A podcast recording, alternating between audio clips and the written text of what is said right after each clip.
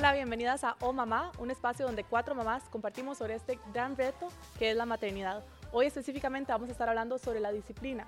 ¿Qué se les viene a la mente cuando decimos disciplina? ¿Es castigar, regañar, enseñar? Pues de eso y más vamos a estar hablando en el programa de hoy, no se lo pierdan. Mamá.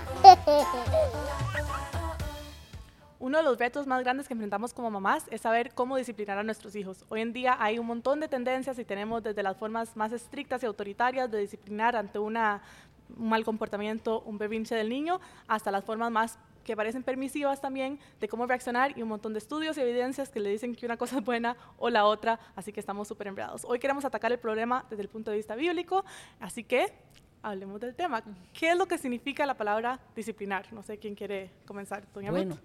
Eh, disciplinar, tenemos que, tenemos que entender, es una, es una palabra que, la vemos presente en la Biblia y en su forma de discípulos. Y es algo que, antes de que, Jesús tuviera sus discípulos era algo que se hacía en, en las culturas tanto griega como romana, el enseñar, el, levantar un grupo de personas y enseñarles una disciplina. Eh, la disciplina el, maestro enseñaba a su discípulo para que fuera como él, para que, que eh, siguiera los pasos que, que él daba. Entonces, si lo traemos como padres de familia, como madres, sería enseñar a nuestros hijos para que sigan nuestros pasos, para que hablen como nosotros, para que hagan como nosotros. Pregunta, ¿queremos que nuestros hijos hagan todo lo que nosotros hacemos. Entonces, no, no, con solo las caras que hicimos, porque caramba, eh, o sea, no somos, o sea, tenemos tantos errores y, y, yo lo digo mucho, y horrores que hemos cometido en esto, en esta tarea, en esta bendición de ser padres, madres. Entonces, la disciplina se las trae, porque tenemos la responsabilidad de enseñar a nuestros hijos, tenemos la responsabilidad de educarlos pero ¿cómo hacerlo? Para que ellos alcancen su máximo potencial, para que sean las personas que Dios quiere que sean o para que nos hagan quedar bien como mamás, para que nos luzcan y para que la gente diga, wow, pero qué chiquitos más educados, qué niñas más educadas. Y entonces nosotros así como con mil, mil condecoraciones como las grandes mamás, los grandes papás, o queremos que nuestros hijos crezcan. Eso tiene que ver con disciplina. ¿Qué vamos a enseñar a hacer nuestros hijos? La Biblia es, un, eh, como les digo, un, libro que habla mucho de disciplina. Un libro que enseña mucho sobre el tema es, es Proverbios, porque Proverbios inicia, inicia hablando desde un hijo, desde un padre hacia un hijo, de una madre hacia un hijo. Proverbios 1.8 dice, Hijo mío, presta atención cuando tu padre te corrige, no descuides la instrucción de tu madre. Y ahí sigue diciendo. Luego en el 31.1 dice, los dichos del rey Lemuel contienen el siguiente mensaje que le enseñó su madre. O sea, habla una madre, habla un padre de cómo vivir, cómo crecer, cómo comportarnos, cómo relacionarnos con otro. Y es lo que nosotras tenemos que hacer con nuestros hijos. Bueno, en el caso de ustedes que están chiquititos, ya los míos están muy grandes. Entonces, cuéntenme de disciplina. Claro, yo creo que disciplina aquí hay una de las cosas que de nuevo yo siempre digo que me parece lo más asombroso cuando uno verdaderamente es cristiano, que es como la ciencia vuelve de nuevo una vez más a decir que de verdad Dios tiene toda la razón, ¿verdad? Meli nos estaba hablando anteriormente acerca de la disciplina autoritaria, nos estaba hablando de cómo imponer, cómo antes, digamos, en mi, en mi tal vez en mi infancia me educaron de esa manera es porque mamá dice y punto, ¿verdad? Eso era algo típico. Levántese porque yo digo ya, levántese inmediatamente, ¿verdad? Y todo era hacer esto. si no lo hace, le voy a dar por qué llorar. Ajá, exacto, típico, típico, típico autoritario. También está ahora la tendencia en que todo el mundo dice, uy, no, no, no se puede pegar, entonces voy a permitir, ¿verdad? Y el respeto y el amor, y como que no estamos entendiendo verdaderamente qué es disciplina.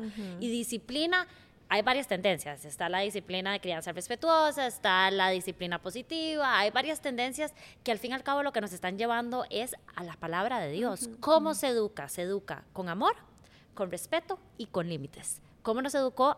¿Cómo nos, nos ayuda a Dios a entender las cosas? Con amor, con respeto y con límites, por supuesto, por eso está la palabra, porque las palabras nos está diciendo qué cosas están buenas y qué cosas están malas, para eso está la palabra de Dios y nosotros tenemos que disciplinar de la manera en la que Jesús nos enseña a nosotros. Entonces, cuando hablamos de, de, de, autoritario, cuando hablamos de permisivo, lo, ¿verdad? Crianza respetuosa, disciplina positiva, basémonos y veamos verdaderamente cómo Jesús nos, nos disciplina a nosotros.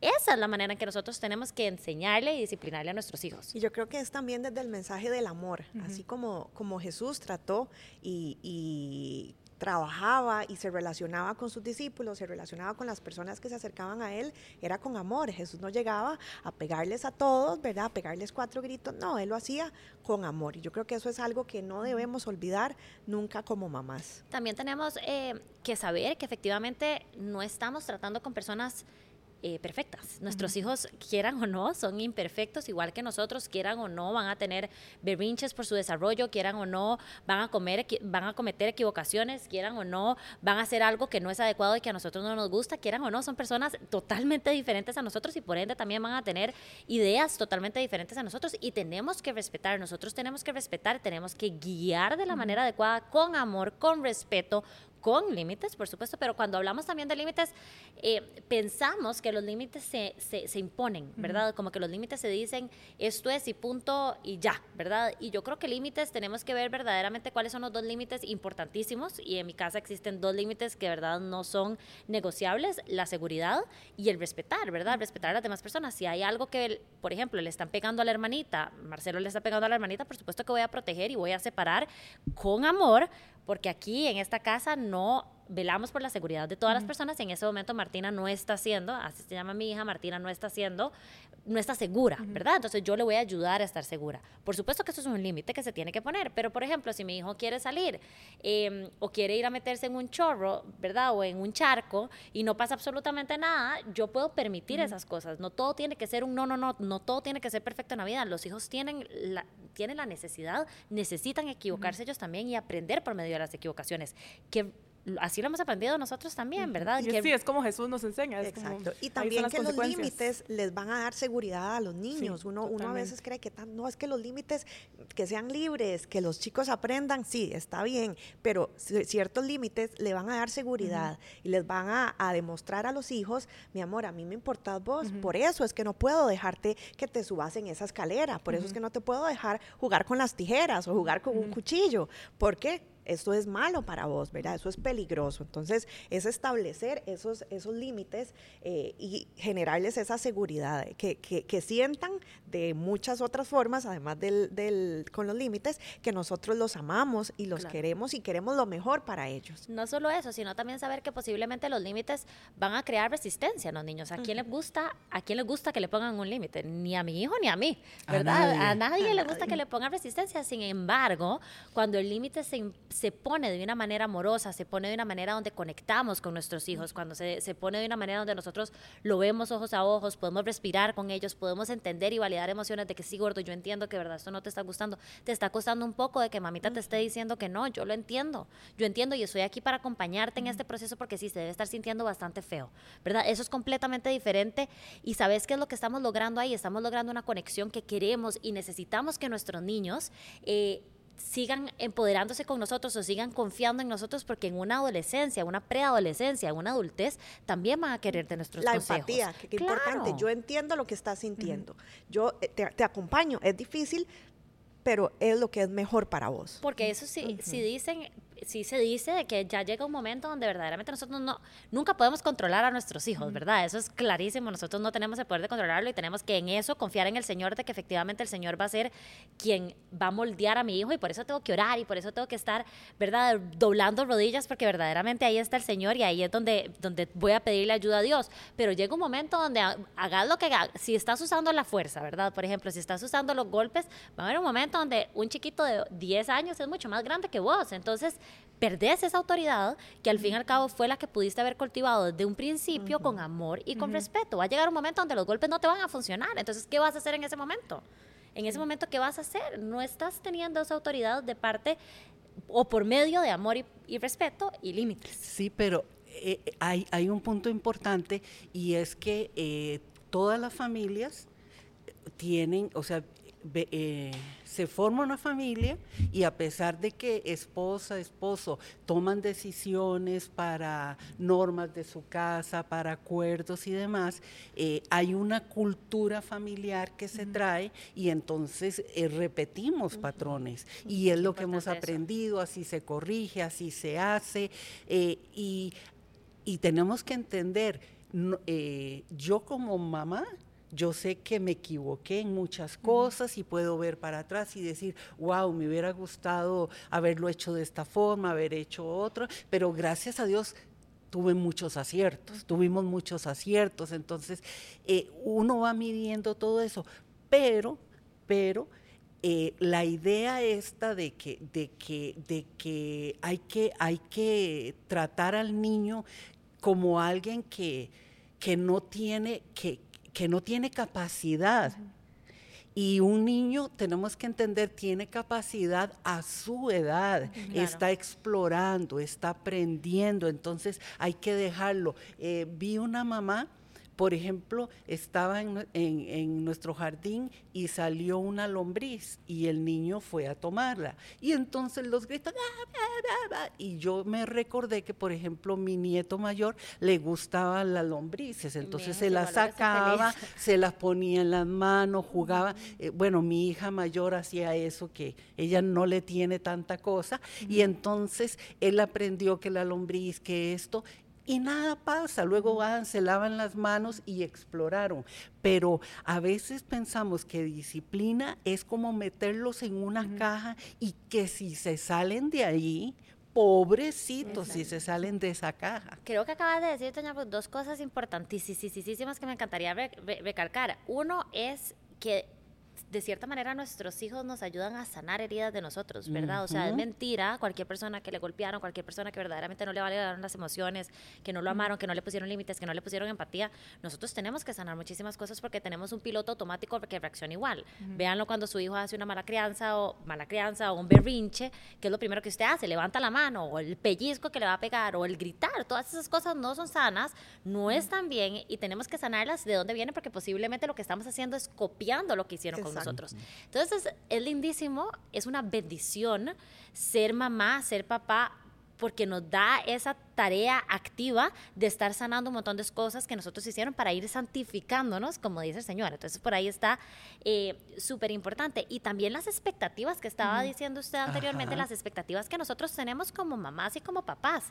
Esas expectativas son nuestras y muchas veces están mucho más alto de lo que nuestros hijos pueden tener y también no son correctas, son mis expectativas. ¿Quién dice que yo, yo no puedo cuadrar como había dicho usted, no puedo encajonar a mi hijo a que haga esto exactamente como yo lo quiero y que esto está correcto. ¿Por qué no le puedo dar a mi hijo el derecho de poder tomar decisiones él, poder ser la identidad que él es? Porque Dios no lo hizo una, un copy-paste mío, no fue, él no es un clon mío, él, o ella no es un clon mío, él es una persona que Dios creó, con una personalidad que Dios creó, que quiero que esa personalidad crezca porque Dios lo hizo así desde el nacimiento. Pero ahí es donde es, es, es hermoso la palabra que estamos hablando hoy, disciplina, porque disciplina es enseñar, disciplina es guiar. Y voy, por ejemplo, en Mateo capítulo 10, Jesús viene, llama a sus discípulos, los envía. Primero que hizo Jesús, los, los llevó, sanó, predicó, ellos vieron, ellos escucharon y ahora viene y les dice, vayan, hagan esto, esto, esto, esto, y los envía de dos en dos cuando regresan, venían felices contándole los resultados. Y Jesús entonces eh, parece que hace fiesta con ellos. Claro, yo veía yo. Y empieza eh, eh, Jesús afirmando, y nosotros tenemos que aprender que guiamos nuestros hijos, les enseñamos.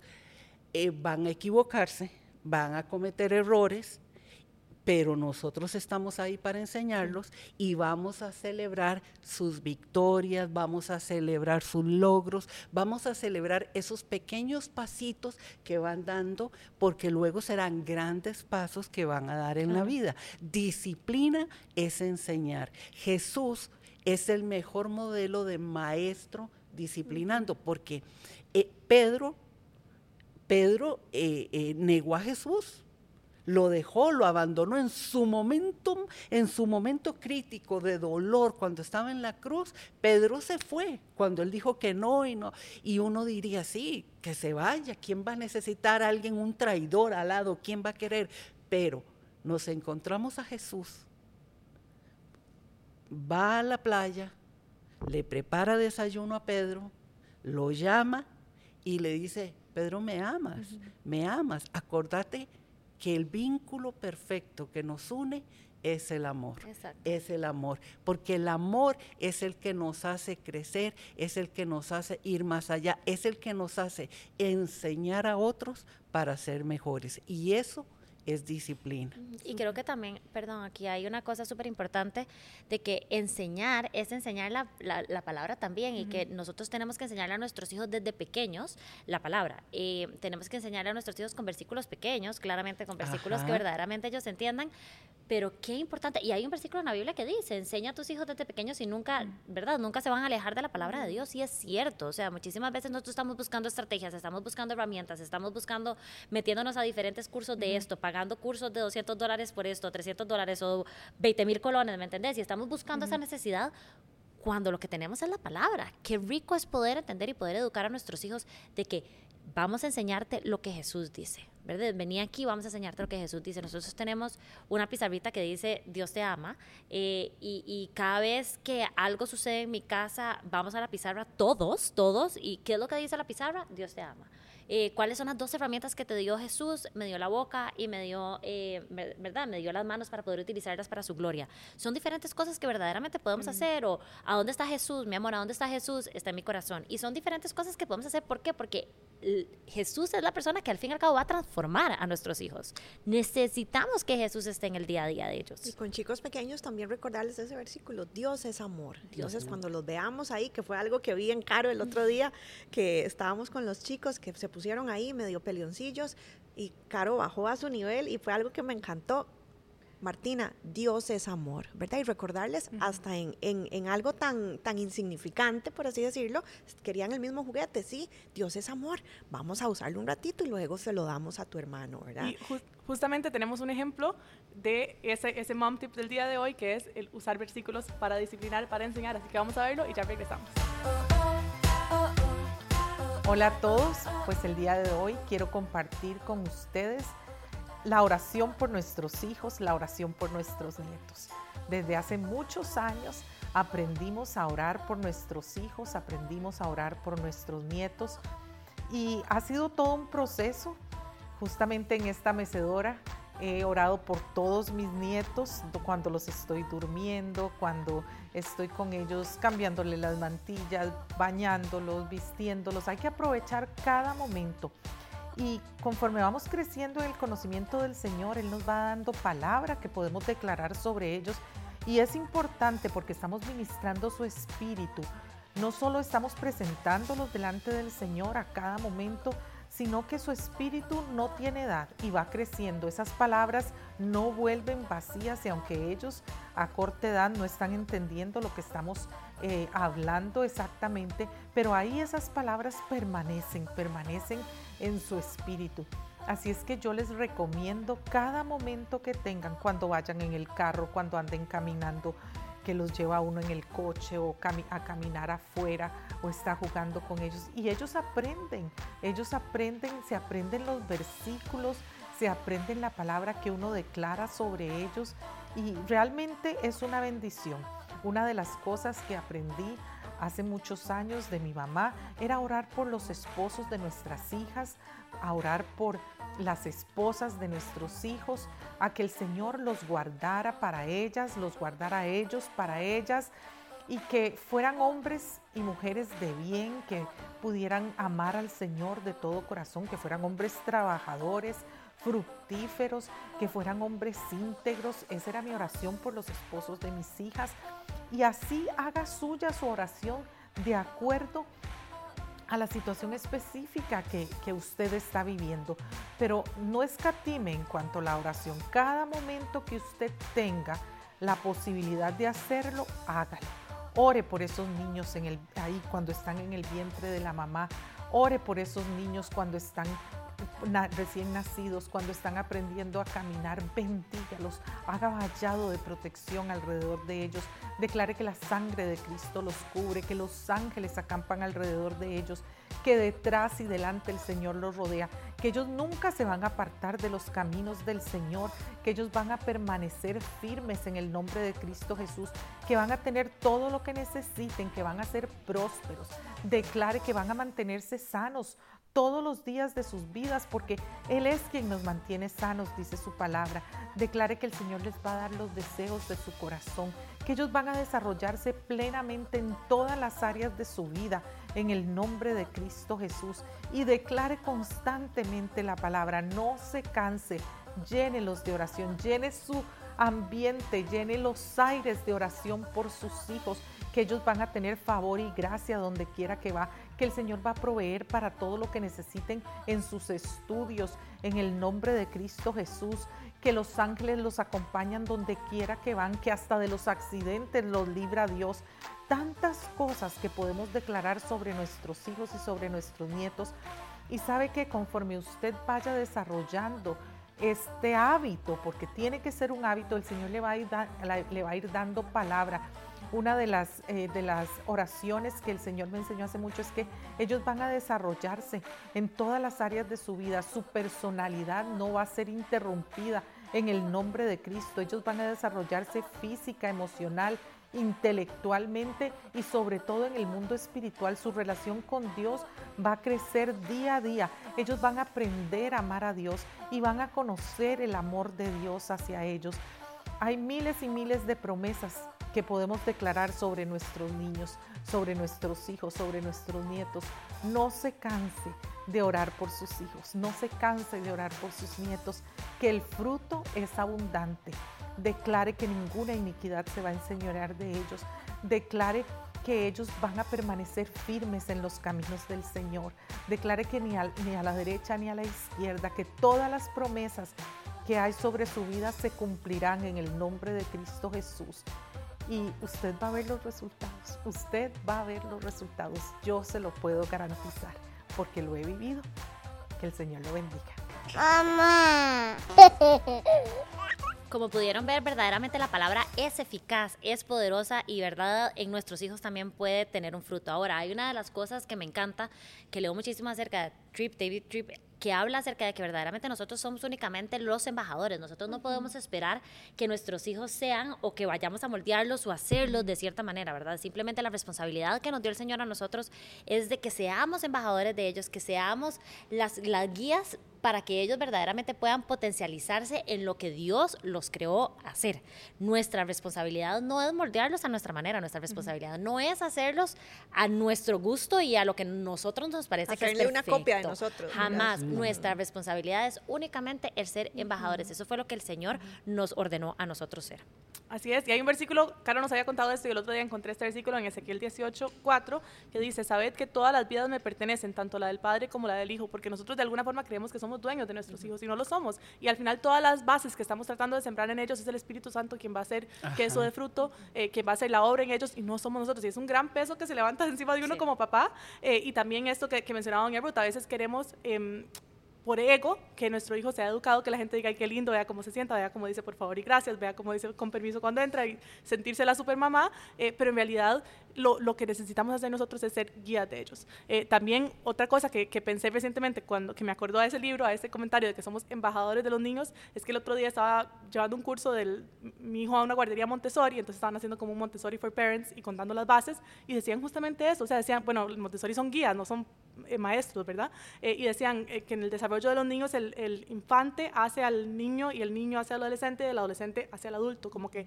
eh, no, es, no es el papá el que los está haciendo crecer, sino que el niño tiene las bases en, sí mismo y él solo empieza a desarrollarse desde el lenguaje, desde las, las diferentes partes del desarrollo, eh, están en el niño. Y claro, uno lo ve desde la perspectiva cristiana y uno dice, wow, es que Dios nos hizo así, o sea, Dios nos hizo perfectos. Y, la, y de nuevo, las cosas como seculares confirman lo que ya está en la palabra de Dios. Totalmente, y eso es la parte chivísima. Y aparte de eso también es que inclusive eh, las cosas se van creando por la exposición que se le dé voz al niño. Entonces, cuando la palabra de Dios no está ahí, ¿cómo podemos pretender estar sembrando semillitas para que después sea un árbol gigante? ¿Verdad? Si verdaderamente nunca hemos invertido en sembrar esas semillitas. La palabra de Dios tiene que estar ahí porque nosotros tenemos que disciplinar a nuestros hijos, no esperando, no haciendo, no con la intención de que sean perfectos, sino con la intención, ¿cuál es nuestro, cuál, es, qué es lo que nos manda Dios como embajadores? A que nuestros hijos en, en, un futuro ojalá conozcan del Señor y se enamoren del Señor y acepten a Cristo en su corazón. Eso es la responsabilidad más grande que tenemos nosotros como papás. No que digan, sí señora, no señora, gracias, muchas gracias, sí, aquí estoy, notas perfectas. Esa no es esa no es la responsabilidad que nos da Dios a nosotros. Sí, y la, Biblia lo dice muy claro, enséñales mientras vas caminando en el mm. camino, eh, o sea, mientras van creciendo, es ir hablando con ellos, es, es ir exponiéndolos, pero en el caminar. Es en el caminar, es en el caminar, tomando siempre en cuenta la edad, la etapa, las posibilidades del niño. Me gusta mucho cuando, cuando Jacob iba a encontrarse con su hermano, que él dijo, no, yo me voy a quedar atrás y vamos a ir al paso de los niños. A veces hay gente que pretende eh, que el niño sea como un adulto y va y lo tienen en un restaurante y se en la mesa. y casi que use los, los tenedores y todo y pra, sí y, y, no o sea es un niño un niño un niño y, qué, triste pensar que muchas veces se les castiga porque se espera que se comporten de una forma que desarrollar y no son pequeños adultos. No hay que ir al paso de los niños. Ese es un texto texto que a mí me gusta mucho. Ir al paso de los niños, recordar que los niños van creciendo y lo que decías, o sea, va creciendo al niño, al adolescente, ahí va creciendo igual nosotros, igual nosotros, vamos, vamos en una etapa desarrollándonos porque el ser humano nunca, nunca dejamos de crecer, nunca dejamos de aprender. Y creo que también como mamás, también nosotros vamos creciendo, ¿verdad? Bueno, cuando tenemos un bebito recién nacido, aprendemos cómo,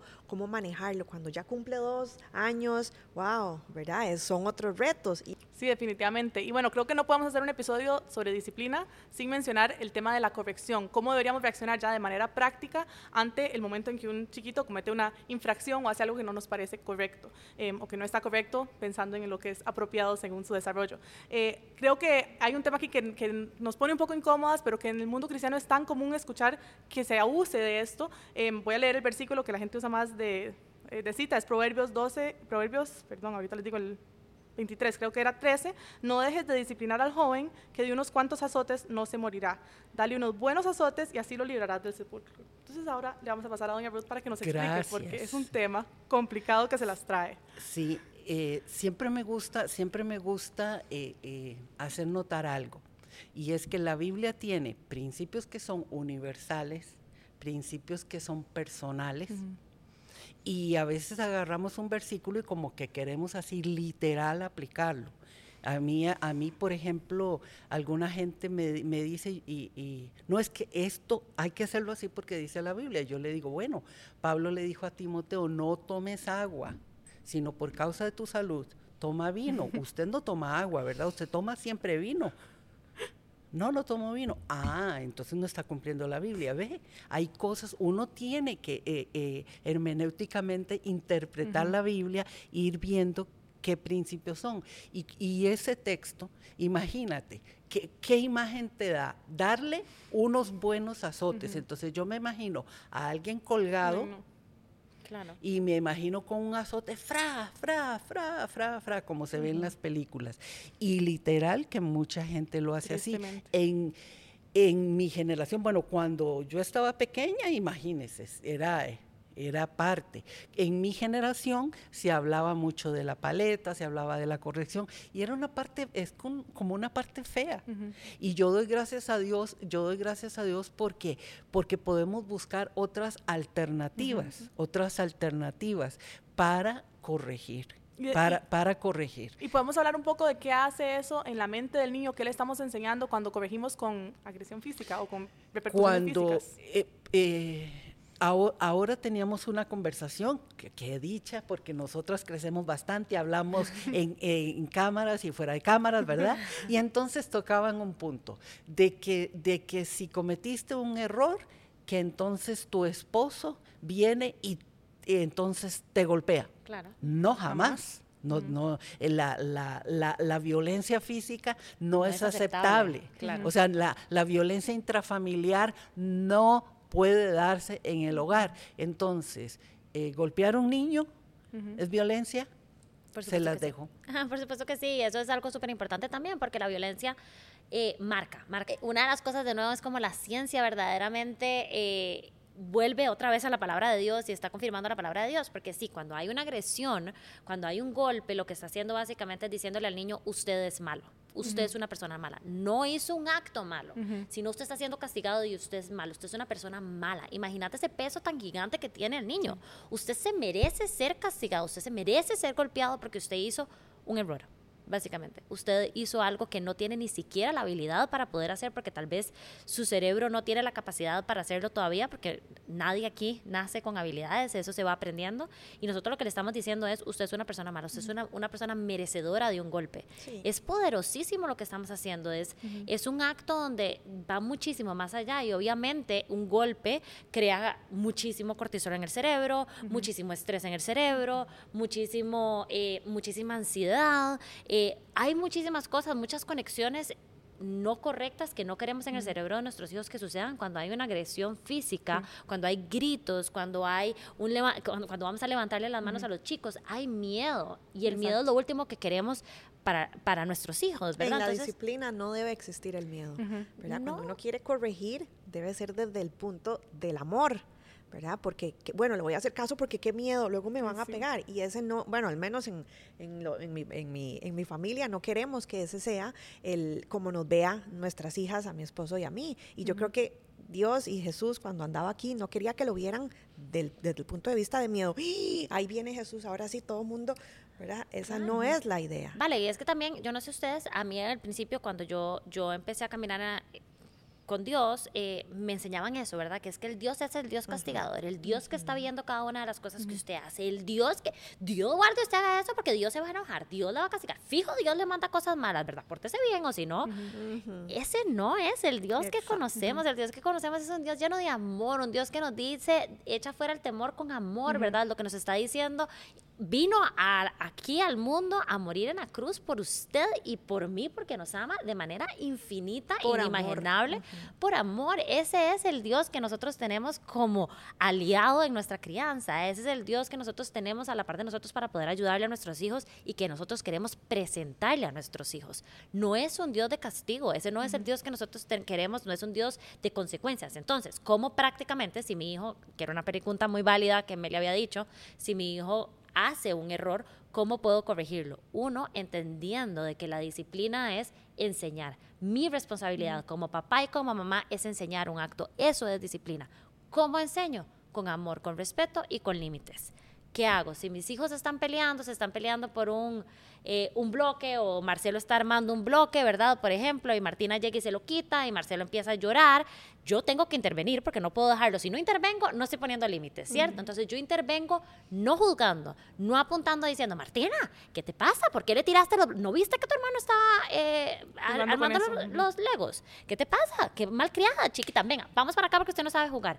Eso no es intervenir. Tampoco me voy del lado de mi hijo y le digo, ay, Marcelo, por Dios. Estás llorando por eso. eso no, no es tan exagerado. ¿Qué te pasa? O sea, lo volvemos a armar, eso es un Lego. No, eso para mi hijo le costó un montón armarlo. y es, invalidar sus sentimientos. Por supuesto, entonces yo entro desde el punto de decirle, ok, vamos a ver qué es lo que está pasando. Entro no con juicio, como Jesús no entra con nosotros, como Dios no entra con juicio, a escuchar los dos puntos de vista que están perfectos y dando la oportunidad de poder enseñarle a los dos. Me voy donde Martina y le digo, Martina, lo que vos querías era jugar con tu hermano estabas botando los bloques porque querías jugar con tu hermano. Mira, la próxima vez podemos jugar así. O puedes decirle, macho, ojos, y hacer la parte de ojos para que te vea y que él sepa que quieres jugar con él. O decirle, macho, quiero jugar. Y por el otro lado, Marcelo, cuando llegue tu hermana y le pega y, te tire los bloques, decirle, alto, Martina, eso no me gusta. Y levanta tu voz para decirle que eso no te gusta. ¿Qué estoy haciendo ahí? No lo hicieron bien, ya votaron el bloque, ya los dos no hicieron. Estoy nada más proporcionando que la próxima vez tengan una oportunidad mejor para hacerlo. Entonces es demasiado importante verlo eso. Disciplinar es enseñar para una futura ocasión. Cada pleito, cada error, cada consecuencia, cada cosa mala que hagan, véanlo ustedes como una oportunidad para enseñar mejor la próxima vez. ¿Cómo, verdad? Una, ah, Vale estaba comentando también de que cuando no pelean y no quieren compartir y demás, yo siempre me bajo y les digo, gordos, alto. Entiendo que está siendo difícil para los dos en este momento no compartir. Manita en el corazón. ¿Dónde está Dios? Dios está en el corazón. Respiremos. ¿Verdad? Y no pude. Se ahogó. Me ahogué en la parte. Ya. Se ponen la manita en el corazón y dicen, Dios está en el corazón, respiremos, ¿verdad? necesita que mamita y que mamita les ayude con los turnos. ¿Qué les parece si primero es el turno de Martina y mamita va a contar a 10? Uno, dos, y les ayudo. ¿Por qué? Porque ellos no pueden, ellos no tienen las habilidades. O sea, un niño hasta los tres años y medio, cuatro años no sabe compartir. Entonces, mi hijo de un año y mi hijo de tres años, créame que lo último que hacen es compartir juguetes. Tengo que estar ahí enseñándoles y eso es lo que ha hecho Jesús por nosotros miles de veces. ¿Cuántas veces Jesús nos ha perdonado y nos ha enseñado con paciencia?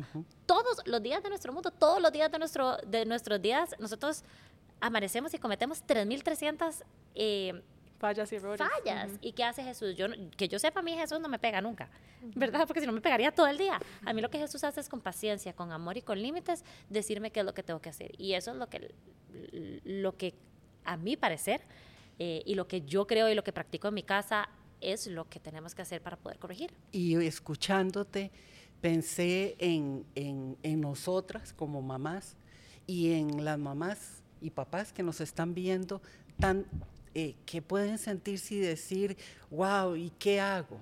¿Cómo, empiezo con esto? Hablan de, de, hablar de amor, hablan de todo esto. Y recordé este texto que está en Proverbios 16, 6, que dice, con amor inagotable y fidelidad se corrige la falla, mm. se corrige el pecado. Con amor inagotable y fidelidad. E, ese es el Dios, ese es el Dios que tenemos y ese es el Dios que en este momento yo te quiero invitar a que, a que le pidas. Que, que venga a tu vida, que venga a tu hogar, que venga a tu familia y que le digas, Señor, vamos, repetilo conmigo, por favor. Señor, no puedo. De verdad he cometido fallas, de verdad he cometido errores, hay situaciones que parece que se salen del control. Ayúdame, camina conmigo, que tu amor y tu bendición sean sobre mi vida y que yo pueda ser esa mamá que refleje tu amor, que refleje ese, ese amor inagotable hacia mis hijos. Ayúdame, Señor, en esta labor que me has dado, en esta bendición que me has dado. Yo te entrego mi vida, te entrego mi corazón, te entrego mi familia y sobre todo te entrego mis hijos que son tuyos. Gracias Dios. De ahora en adelante camina conmigo. Amén y amén. Y te aconsejo, si no te estás congregando, si no estás eh, asistiendo a alguna iglesia, busca una iglesia cerca, eh, llama llama aquí a Enlace y, te podemos orientar también para que, para que puedas unirte a algún grupo de estudio bíblico, de discipulado, alguna iglesia y puedas crecer con nosotros, porque juntos es más fácil, nos ayudamos unos a otros y, y compartimos, no somos perfectos, estamos creciendo, estamos aprendiendo, igual que vos, igual que tus hijos. Que Dios te bendiga. Este es un tema que se las trae y definitivamente para nosotras como cristianas em, creo que podemos verlo de los dos lados, como mamás, cómo trabajamos en nuestras emociones para que no nos afecte, pero también como personas que nos socializamos con otras mamás, cómo cuidamos nuestras palabras para no herir de una manera tal vez que no sea malintencionada, pero a veces cualquier comentario puede hacer que uno Porque no, no podemos dar consejos, no podemos dar directrices, porque no sabemos la condición de la otra familia, de la otra persona, ni sabemos el momento existencial que está pasando. Y todo el mundo con los comentarios. Y ella ya sabe porque yo, me, o sea, me puse a llorar. Después de que, como la segunda vez que me lo dijo, dije, por favor no me diga más, me está afectando. Así llorando, claro, lleva como tres semanas posparto o algo así, estaba súper sensible. compartir, como decís vos, con otras mamás que realmente edifiquen tu maternidad, que no te hagan sentir mal, que no, que no cuestionen, como decís vos, lo que haces. Si es algo que no compartimos, bueno, está bien, se respeta, pero siempre tratar de rodearnos de que nuestra tribu sea, ojalá, mamás que nos edifiquen en la maternidad y también en nuestra relación con Dios. Tenemos nosotros que superar, superar la adicción a la aprobación social. No tengo que ser la super mamá, no tengo que comprobarle a todo el mundo que soy la super mamá, que tengo esto, que mis hijos son perfectos, porque no hay hijos perfectos. Mamá.